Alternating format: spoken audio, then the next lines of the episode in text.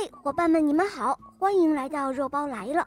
今天的故事啊，是一位可爱的小朋友点播的，我们来听听他的声音吧。小肉包你好，我我叫张子苏，今年我四岁了，我来自北京，喜欢听《恶魔岛狮王复仇记》，还有《萌猫森林记》。今天就想点播一个故事，叫《沙漠中的怪物》。谢谢肉包，我好喜欢你。嗯，谢谢小宝贝，肉包也好喜欢你哦。下面我们就来收听你点播的故事喽，《沙漠中的怪物》。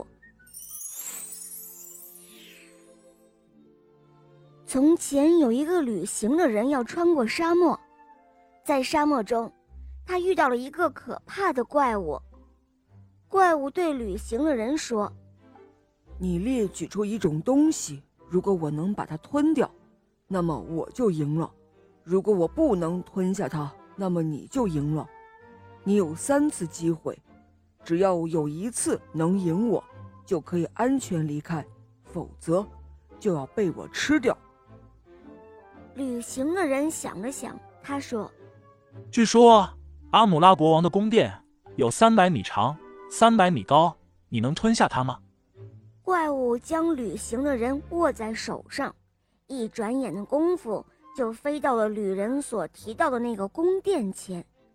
他张开了血盆大口，将宫殿吞了下去，嚼了个粉碎。然后他又带着旅人飞回了沙漠。他说：“这一局你输了。”旅行的人吓得一头是汗。浑身发抖，他想了好久。他说：“听说哥米拉海大到无边无际，你能把它吞了吗？”怪物轻蔑的笑了笑，又带着旅人飞向了大海。怪物站在海边，弯下了腰，咕嘟咕嘟大口的喝了海水。一眨眼的功夫，他就将格米拉海的海水给喝光了。然后他又带着旅人飞回到了沙漠。旅行的人焦急的满头大汗，他考虑了一天一夜，最后他说：“你能把世界上所有的痛苦都吞掉吗？”这一次，怪物沉默了一会儿，回答说：“哼，你很聪明。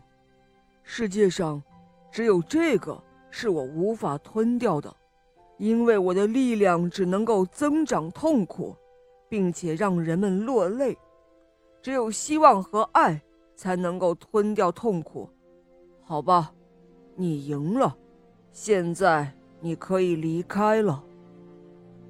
就这样，聪明的旅人终于凭借着自己的智慧，安全的离开了沙漠。好了，伙伴们，今天的故事肉包就讲到这儿了。小朋友点播的故事好听吗？嗯，你也可以让爸爸妈妈帮你点播故事哟。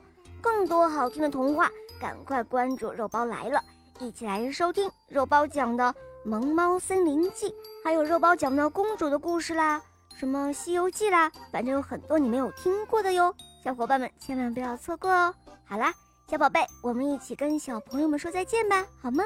小肉包还有小朋友们。再见了，么么哒。嗯，伙伴们，我们明天再见，拜拜。